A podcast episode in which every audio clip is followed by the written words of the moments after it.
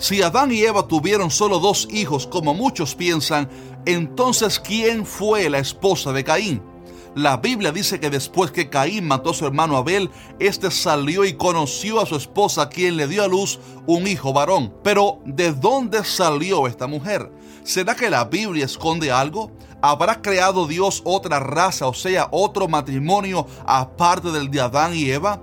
Este tema está sumamente interesante y ha generado un sinnúmero de debates y especulaciones. Sin embargo, tenemos que limitarnos a lo que la Biblia enseña porque ella es la palabra de Dios, es infalible y ella es la verdad absoluta. Así que permítame comenzar estableciendo como base fundamental para este video que la Biblia enseña que todos venimos de una sola raza. Génesis 3:20 dice que Adán llamó el nombre de su mujer Eva, por cuanto ella era madre de todos los vivientes.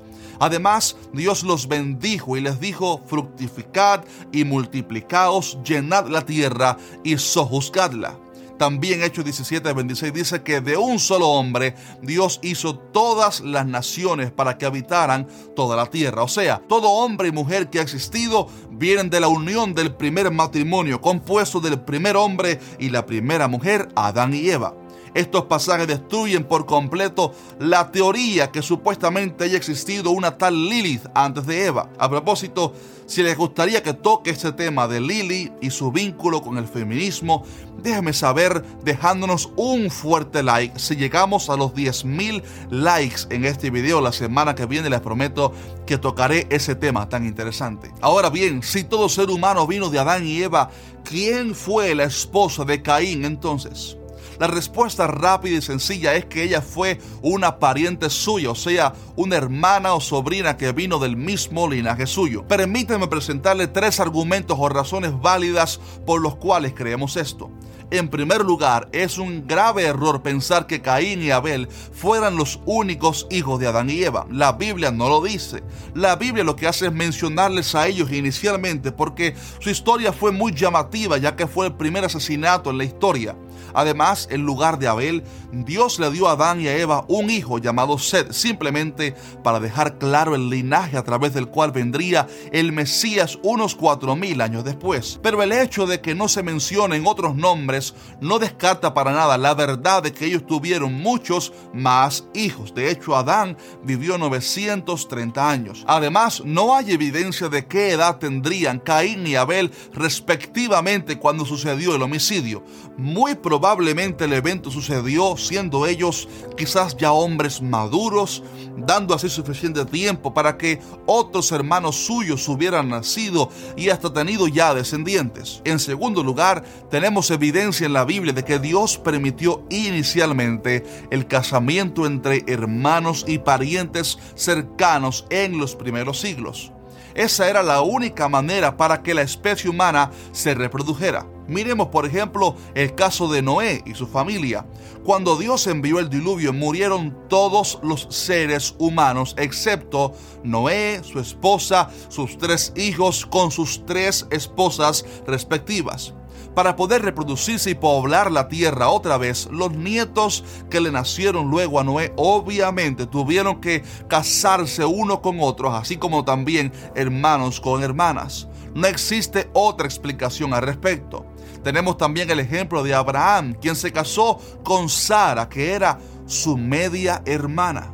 En fin, Dios permitió inicialmente la unión conyugal entre familiares cercanos como hermanas, primas y sobrinas para que la especie humana se reprodujera. Sin embargo, ya en el tiempo de Moisés, cuando Dios estableció las leyes al pueblo, él le puso un límite radical y enseñó que ya no se permitiría más el casamiento entre hermanos y hermanas o parientes cercanos, ya que la tierra estaba suficientemente poblada.